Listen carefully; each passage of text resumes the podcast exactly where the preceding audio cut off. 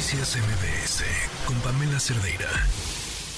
¿Qué está pasando con las personas que están saliendo de Acapulco hacia donde se van y cómo se están moviendo las cosas alrededor después de esta tragedia? Laura Sánchez, periodista, quien además, pues desde un inicio ha sido una de las voces clave para entender lo que está pasando en un lugar del que no sabíamos nada. Laura, ¿cómo estás? Buenas tardes. Pamela, muy buenas tardes. Me da muchísimo gusto saludarte. Tuve que salir de Acapulco, como muchísimos cientos de personas tuvimos que salir porque no puedes vivir en tu casa sin agua, sin luz, pues la comida se nos echó a perder, obviamente, lo que tenemos en los congeladores, eh, el, el, mosco transmisor del dengue está por todos lados, nos da miedo incluso acercarnos, sí hemos ido así como llegamos, limpiamos un poquito y nos regresamos. Eh, mm, llevamos también una planta de luz, al menos para cargar los celulares, porque tampoco es de gasolina y está muy difícil la gasolina. Bueno, pues, ¿qué decidimos? Muchísimos, muchísimos acapulqueños irnos a Chilpancingo. ¿Qué pasa cuando estamos en Chilpancingo? No hay hoteles, no hay cuartos, no hay departamentos, todo está carísimo. Lo poquito que llevas de dinero y que dices tú, bueno, pues vamos a, a tratar de sobrevivir aquí, yo se les antojó a mis nietas mandarinas. Dije, bueno, vamos a comprar un kilito de mandarinas. 50 pesos el kilo de mandarinas. Eh, la tortilla subió al triple. Eh, los hoteles que, bueno, yo llegué cuando iba a Chipancingo, llegué a pagar, cuando mucho, mil pesos, 900 pesos en un buen hotel, están en cinco mil pesos la noche en el cuarto. O sea, ni siquiera en Acapulco, en los precios tan altos, o sea, todo subió yo antes una comidita que te diré en una fondita, pues me gastaba a lo mejor 100 pesos en la sopita, el guisadito, los frijolitos y un agua. Ahorita están cobrando hasta 250 una comida corrida. Me estaba diciendo un compañero, me comí tres tacos y pagué 100 pesos. Las cosas están muy difíciles porque pues tampoco hay trabajo, o sea, ¿de dónde sacas el dinero si tampoco hay trabajo?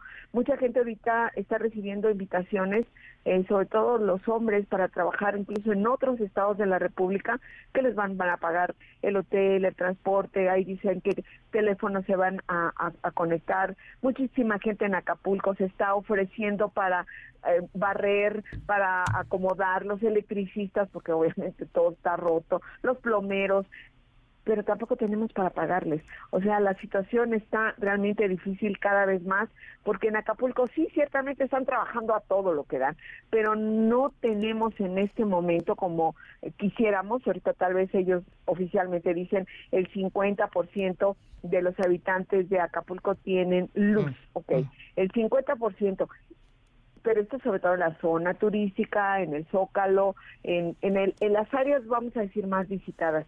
Pero los que vivimos un poquito más arriba, pues, ¿qué hacemos? Barrimos, nos juntamos todos los vecinos, ¿Y dónde tiramos la basura? No están pasando camiones de la basura. Pues ¿qué se, ¿dónde se quedan? Pues en los camillones con toda la pena del mundo porque no hay manera. Y salte nuevamente de Acapulco, vete a Chilpancingo. Yo afortunadamente tengo familia en Chilpancingo y esperar otros días más en lo que, bueno, pues juntamos ahí un dinerito aquí, otro dinerito allá, lo que nos mandan, mis pensiones, juntamos y otra vez vámonos a Acapulco a hacer otra limpiecita ahí en la casa, porque de verdad mucha gente estamos sufriendo y sobre todo también los abusos de muchos comerciantes, no digo que todos, hay en Chilpancingo, Pamela. Híjole, qué, qué doloroso, em, eh, qué, difícil y pareciera pues es como una respuesta inmediata en Chilpancingo a lo que la gente está solicitando, ¿no? Escasean eh, los bienes y entonces estos suben de precio eh, y, lo peor del caso es que no se antoja que esto se vaya a resolver pronto. En tu caso, ¿Cuándo tienes considerado volver? En mi caso, mientras no tenga agua, mientras no tenga luz, ¿a qué regreso, Pamela? Híjole. aparte, los destrozos de mi casa hay que repararlos. Hay que reparar, se me, las mufas volaron, de la luz tengo que poner mufas, tronaron los, los eh, y volaron eh, donde te conectan la luz, los eh, estos aparatos de vidrio que están afuera, tronaron.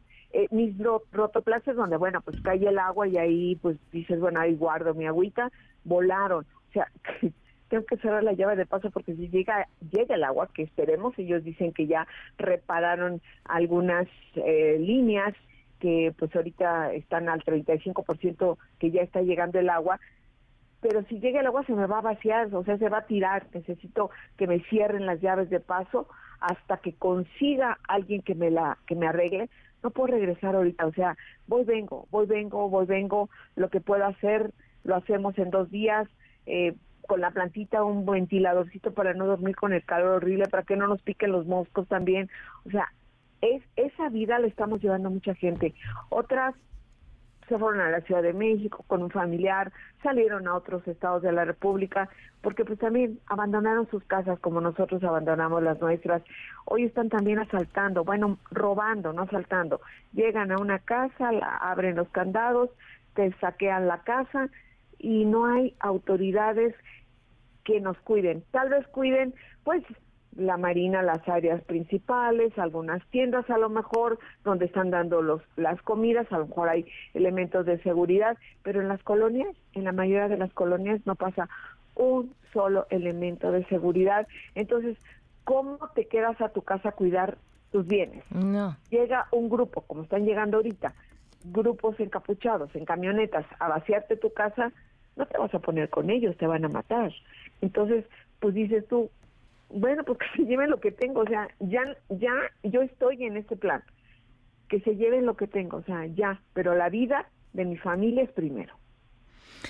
Híjole, pues sí, tienes toda la razón y, yo creo que es un, es un poco el sentir de la mayoría de las personas, ¿no? Y otras que, que, que sí quieren quedarse a cuidar lo que les queda y tienen miedo de no irse, de irse a otro lugar y, arriesgarse, eh, pero, pero esto que nos dice sobre la seguridad es, o sea, coincidente con todos los testimonios. Hoy conversaba también por teléfono con otra persona y me decía lo mismo. Eh, eh, pues todos los vecinos en las noches están aterrados.